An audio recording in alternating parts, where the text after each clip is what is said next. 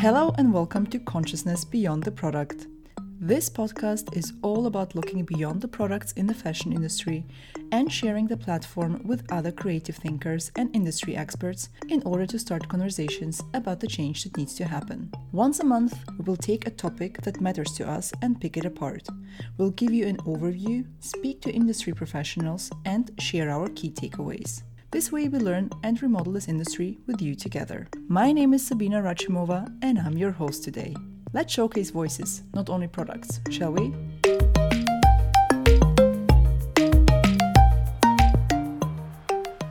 The topic of our second episode is ageism.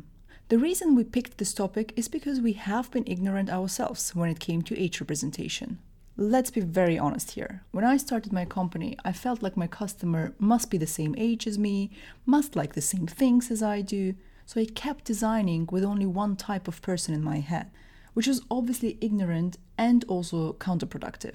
In the last years, we went through a whole learning curve and are actually still on the journey to make sure that we are age inclusive inside the team as well as when it comes to representation on our social media channels and the website. So, what is ageism and how is it defined?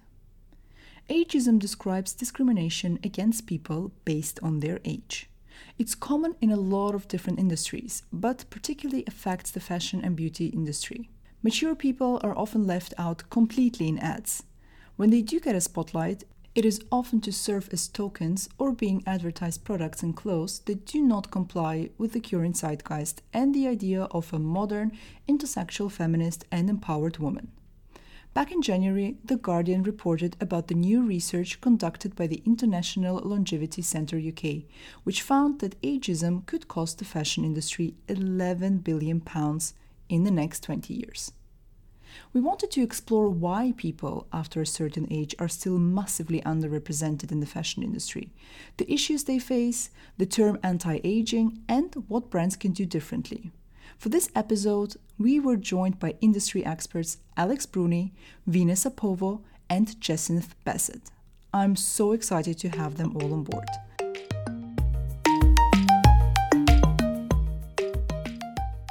So let's find out more about our incredible guests. Could you all please introduce yourselves? Okay, my name is Alex Alex Bruni. Sometimes I'm known simply as Alex B. I am a model. I am in my early 60s now. Um, I'm represented by Grey Model Agency. Um, I have been modeling uh, since my late 40s, so I really started as a as an older model. I didn't model before. It, it all happened quite quickly and quite accidentally now I model more or less full time, but I also write. Um, uh, earlier, I was um, an academic. I was a university lecturer. I specialize in art history and I have a knowledge of Asian art in particular.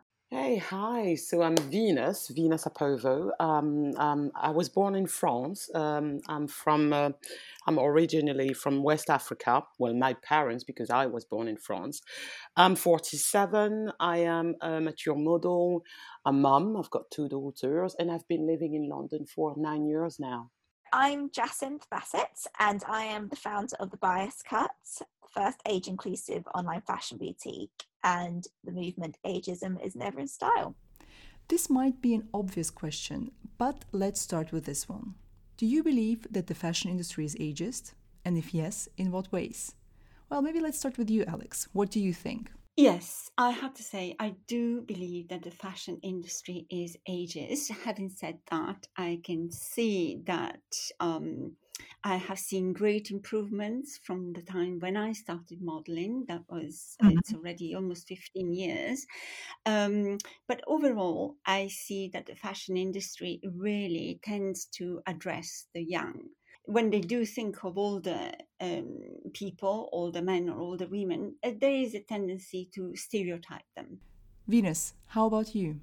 Yes, unfortunately, I have to say yes. Uh, the fashion is just, industry is definitely ageist. I'm 47. People will say I'm a mature woman, and I'm very proud of it. And unfortunately, um, I think fashion industry thinks that being mature, showing mature skin, uh, mature bodies, is not something that's going to make um, good sales. So they tend to avoid the subject, or when they do use uh, mature models, they make them look like the perfect mature uh, uh, uh, person, which is wrong because we are all different and um, we don't want perfection because it doesn't exist. It's dangerous to try to sell perfection when it does not exist. Jacinth, as the main aim of the bias cut is to bring more inclusivity and representation to the industry, I kind of think I know your answer.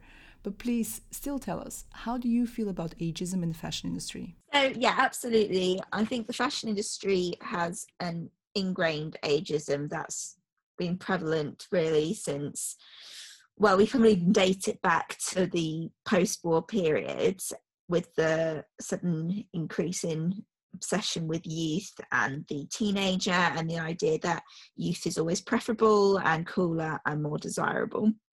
In the past probably four years or so, we've certainly seen a shift. I think ageism has become that last taboo that people are talking about a lot more, whereas other issues with diversity, such as around ethnicity, sexuality, or shape, have been discussed and challenged for much longer in the fashion industry. Age has been a relatively new issue that's been uncovered. But even though we have started to see progress, there is still a lot of ageism still entrenched within the industry. How do you all feel when you shop for fashion? Do you feel represented in ads but also in, on ecom platforms? I don't really see that many older women, uh, or rather older models. Um, and when I look online, I see pictures, uh, images of clothes, and then I see images of young models. So, you know, I would like to see um, some older model uh, too. I'm not saying that absolutely everyone does this, but that seems to be the tendency. Definitely not. I mean, uh, in terms of my age, definitely not. I mean, as I said, I'm 47. So, um, no, I don't, I can't really right now, if I had to, to, to give a brand that is selling fashion with people looking at me, I would say uh, there's none. Um, I'm a woman, um, so I'm 47, I'm black, I've got dreadlocks, I've got um, grey, greying dreadlocks. No, I'm sorry, I, I, don't see models looking like me uh, trying to sell me anything maybe some some um, brands today will use um, mature models uh, from time to time, but it's it's still exceptional. You see what I mean? Where is the black model? Where is the curvy model? Where is the the model with wrinkles? Uh, where is the, the the the the mature person as you see him or her in the street? Oh, that's such a good point. There should be more diversity within the diversity. While conducting research for this episode, we also noticed that whenever modeling agencies did feature older models, the focus was still always on white models. So, when you see imagery of women from different ages, do you feel they are an accurate representation of that age group? Is there perhaps a particular example you can think of? I feel that within the fashion industry, in particular, the bridal wear industry really needs an overhaul because a lot of older women and men are actually getting married, perhaps for the second time, sometimes for the third time. Unfortunately, the bridal wear thinks of brides as just, you know, very virginal young women and so only after a certain age. And what if, yeah, say, I. I mean, I, I'm not thinking right now of getting married, but what if I wanted to get married? Why do I have to wear something that looks like, you know, it, it's just just a nice dress? I would like to wear a nice dress to mark the occasion. I would mm-hmm. like to look like a bride. So why can I not do that? Why, uh, you know, it, it, isn't there anything for me? Oh, I never even thought about that. How true. The bridal industry does only speak to a certain age. Hmm. Venus, what about you? If it happens that brands act age inclusive, is that representation accurate? Well, we all know that we have a lot of mature people in, in the in the in the in the population. These people are actually um, great buyers because when they buy something, they want quality. They usually have the money to buy it. So you should mo- actually fashion the fashion industry should really concentrate on uh, on giving these people what they want, meaning quality, um, sustainability, sustainability as well. Um, you know, and instead of you know trying to sell these people products through young models that that don't you know that don't I don't relate to these people. I don't relate to young. Not mm-hmm. today. Mm-hmm. I relate. I used to relate to young when I was twenty, but not today. Mm-hmm. You know, don't try to sell me something, um, telling me that I'm going to be going to feel well, great and beautiful and young when I'm 47, and I just want to feel comfy. I think conversations about age often have an interesting dynamic. I myself am in my 30s and I have three younger sisters. We have quite big age gaps between us. And we see how society categorizes us and puts us into boxes. And I always wonder from what age on a woman is actually seen as mature. It would definitely be beneficial if we would start caring about age representation long before it affects us personally. Jacinth, you are also in your 30s. What led you to found the movement Ageism is Never in Style and the Bias Cut? Yeah, so I became interested in the issue when I started thinking about my mum. She's now in her late 60s, but really ever since her 50s, I'd started to notice when we'd go shopping when I was a teenager how she was being increasingly treated as invisible or irrelevant largely because of their age and also the fact that women's bodies generally change as they get older as well. So all these issues were becoming more and more obvious to me. And that's when i started to feel rather well fed up and upset by the way that she was being made to feel because of this. And that's what started me to investigate this further.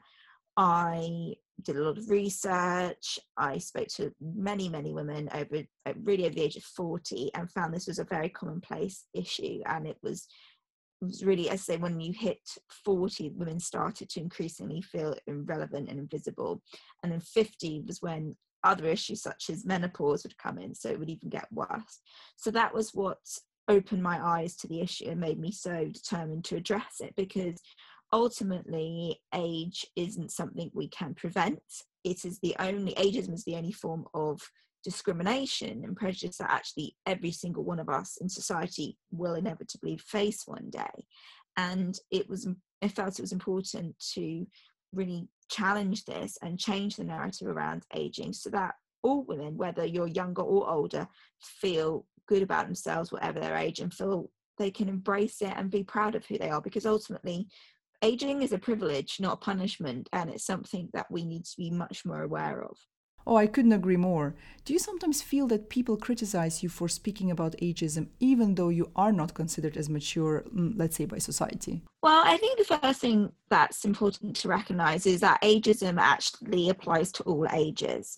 It is a form of prejudice discrimination that is related to age. So you could be you could experience ageism in your 20s as much as you can in your 60s or 70s.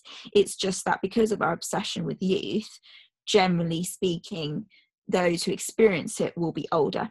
So that's the first thing that I think is really important to understand is ageism is an issue that does affect every single one of us. I was concerned, that said, when I started the business, when I started to develop the business back in I think it was around 2015, I was concerned that people would respond well to the fact that I was younger. And um, I, I, felt that I had a responsibility to be more um, conscious and self aware and to really investigate and understand the consumer. And i actually took somewhat of a more behind the scenes approach in in in the business. It wasn't it wasn't that i ever hid who i was or the story but i didn't want to be too much almost in people's faces. And yet quite quickly it became obvious that people were actually really responding to the fact that I was younger. Women who were, we might say, as mature, were find feeling that it was refreshing for someone younger to be ish, interested in this issue because the majority of us really probably only become interested in ageism or aging when we start to experience it. We all know that it's not only the fashion industry that needs to rethink age representation, but also the beauty industry has a lot of work to do. How do you personally feel about terms such as anti aging? Oh my God, I, I, feel I feel sorry. I feel sorry for all these young women who are listening to that message because uh, it's you, you cannot fight it and you shouldn't even try to fight it it's a natural process and we all know that when you start going against nat- nature you're in trouble i mean you see all these uh, anti-aging uh, products um, sold to people who are 20 30 and the beauty industry is putting that in young minds to sell more products that is mm-hmm. a complete lie. Stop doing it. You just have to eat healthy, drink water, exercise, and you'll be fine suddenly you know we have to help aging we have to it's a bit patronizing um if i i mean i'm talking here as a as a consumer if i go and buy something i want to make sure uh, if I go and buy a cream, I want to make sure it's right for my type of skin and complexion. And yes, of course, I do have wrinkles. And so I'm looking for something that helps me to moisturize my skin. Perhaps a little bit, I need to, to moisturize perhaps a little bit more than, say, somebody younger than me. So I would like the product to um, to be quite truthful in its description and to help me to make a decision. So it it's okay to say that something is suitable um, to a mature skin. It's not okay to say that that's anti-aging or pro-aging. I mean, pro-aging really makes me laugh um, because it's something that you know has been sort of uh, made up. Because the idea is to uh, kind of prevent aging, to combat aging, as if it were something that we should feel ashamed of. Whereas aging is natural, it's organic, it's part of life. I mean, you can't be 15, 18, 20 uh, uh, throughout all your life. It would be impossible. You you wouldn't even like it. Um, so I uh, so and, and and I think that, that therefore the images that we see, I mean, what underpins them is precisely that anti-aging concept, even if it you know it's sometimes it is not said explicitly but that's the notion that underpins the imagery. And uh, yes anti-aging is uh, wrong. Um, having said that um, i'm not very happy with the term pro-aging either because i think it's somewhat um, patronizing. I think um, the, the issue with anti-aging is it's it's still fuels this idea that age is something to resist or to be afraid of. So when we use it, in, when it's used in beauty, it's very much trying to reverse who who you are and reverse the sign of getting older, which we all naturally do. I I always think that that one of the kind of common excuses for it is that it's aspirational and that we want to try and be younger. But as I always say, yes, fashion and beauty is aspirational, but it's not shouldn't be delusional. You know, none of us can age backwards. So actually, this language is counterintuitive. All it does is fuel this again, this common idea that we should be trying to look younger. I'm very much of the view aging should be a choice, the way that you want to age, and that's what ageism is about: is giving women and men the the choice to age without societal pressures. Thankfully, there is some progress, and more and more brands are tackling the issue of ageism. Looking into the future, what changes would you like to see in the industry regarding ageism? What do you wish brands would do differently? Um, well, age representation is also something that needs to be addressed. Um, in a better way because age implies diversity. I mean, even though I'm okay, you have a group of older men and women, there is diversity. We're not all the same. We, you know, there, there is also, when, when you talk about age, somehow you also imply a diversity in terms of race, ethnicity, diversity in terms of body types, etc. What about um, all the people of other ethnicities, and what about all the the women and men with different body types? Um, so uh, this is what I would like to see. I would like to see um, all the um, models that also uh, represent the diversity of our society. Well, I would I would simply like to see uh, women my age and over uh, on a on a you know on a normal basis. You know, not as a, a token, not as something exceptional. You know, uh, that would be so mm, refreshing. Just you know, I would love the fashion and uh, industry to to acknowledge uh, the simple the simple truth that you know mature men and women are here and uh, they're they're they're here to stay and uh, that phase where you go from you know young to mature is a, a great step into your life uh, because you're looking for different ways of dressing yourself of um, showing yourself into the world. I would love to tell them guys please look around. Uh, you've got a beautiful woman who can't wait to have this kind of clothes or this kind of material um, uh, for them to buy, but you're not doing it because you don't you don't see them. So yeah, please, you know, I mean, yes, of mm-hmm. course, the world is full of young people, but you have to understand something first. These young people usually get their money from their mature parents. So please, mm-hmm. please them yeah, I think there's a few things that needs to change. I think first of all, there needs to be a deeper understanding of the consumer and the way in which age doesn't necessarily mean your your taste or your aesthetic or love for fashion or style changes. It's just that maybe your style has evolved. The bigger more likely scenario is your body and your lifestyle has changed with age.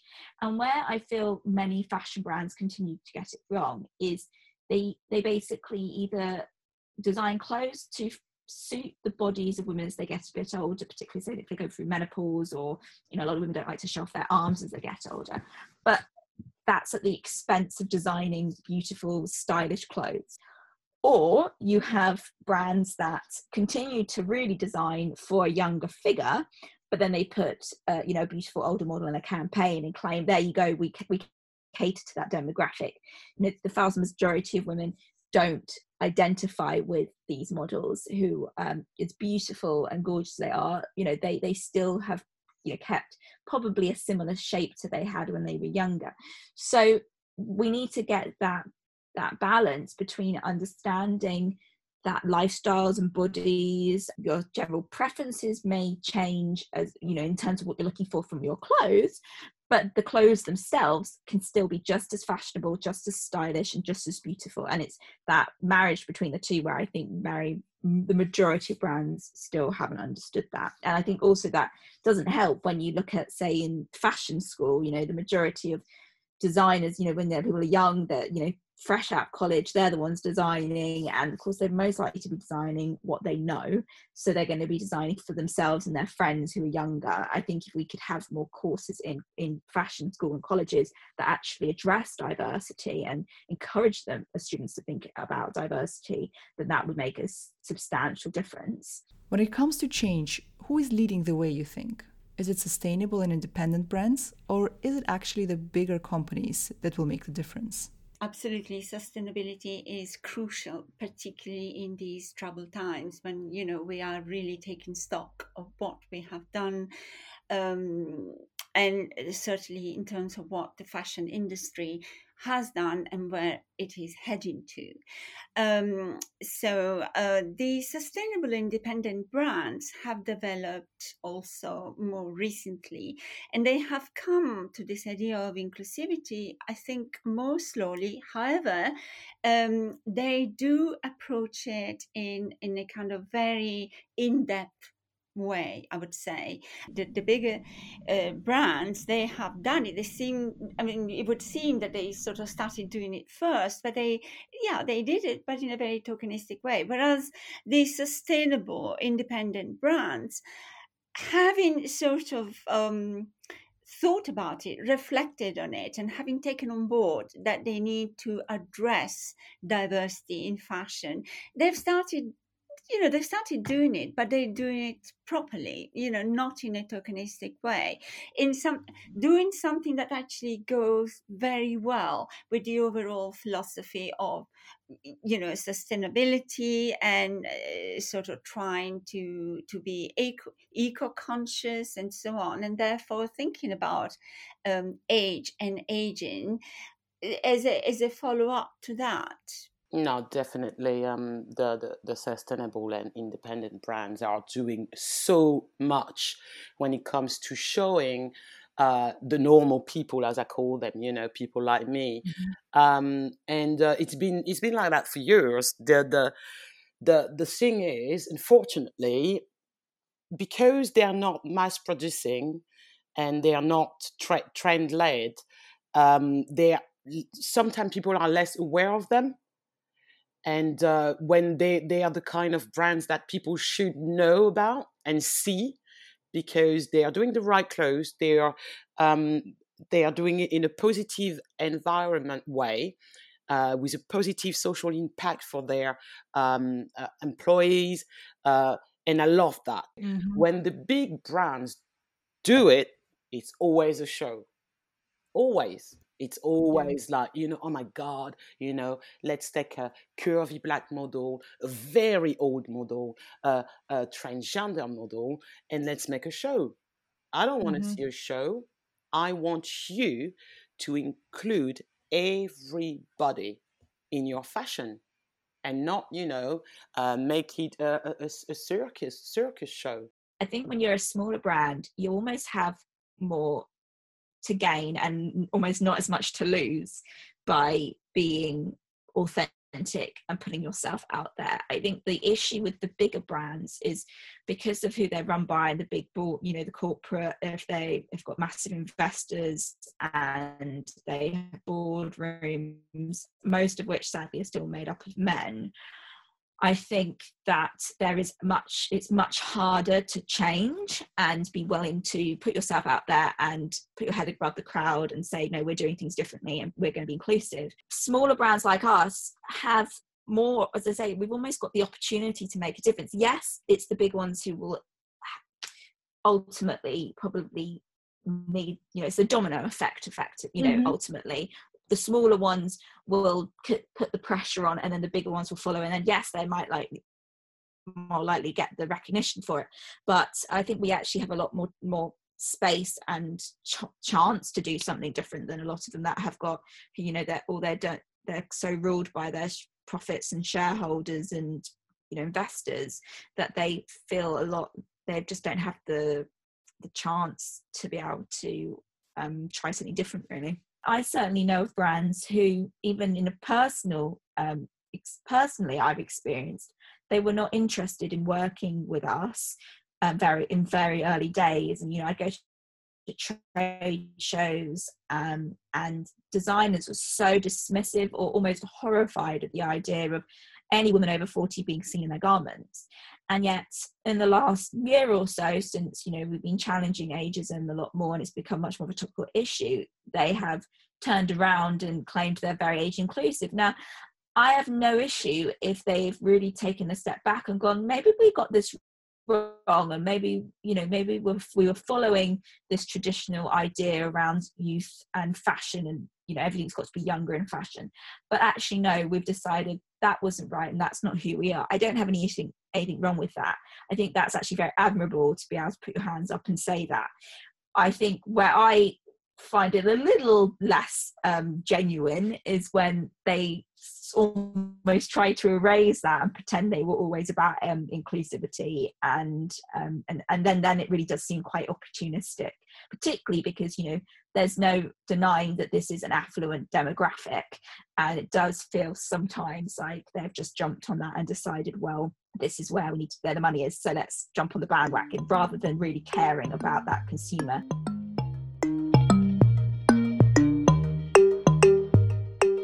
Thank you very, very much for your time, your valuable insights, and for being so transparent and open about your experiences. So, what did we learn today about ageism in the fashion industry? Women in certain age groups are still underrepresented, that's for sure. Then there is also a lack of diversity within the diversity. It can cost the industry a lot of money if we don't start adding more representation. Another important point was that customers can tell if brands are not authentic and are using ageism just because it's a trend. We definitely don't talk enough about the topic and should change that as well. Another takeaway was that bigger brands have more budget and bigger teams, but it's actually often the smaller and independent brands that can lead the way to a more diverse and age inclusive future. So, speaking about brands, what can brands actually do differently? Acknowledge the customer would be a very important point to start with do not shy away from talking to them and asking them what they think, what they like, and more importantly, how they would like to be represented by the industry. Do the research, that's always important. Think about representation when it comes to your ads, shoots, social media feeds, but also when it comes to your team. Who are the people you're working with? And last but not least, do not ignore this topic. Change will only happen if we address the issues we have in this industry and solve them together. We hope you enjoyed the episode and look forward to hearing your feedback. You can find out more about our guests in the show notes. You can find us on Instagram under Sabina underscore com. That's S A B I N A underscore com. The next episode will be released in December as this is a monthly podcast and it will be all about the future of fashion ecom. If you have questions you want to ask our next guests, please send them to us. My name is Sabinna Rachimova, and it was, as always, a pleasure being your host today.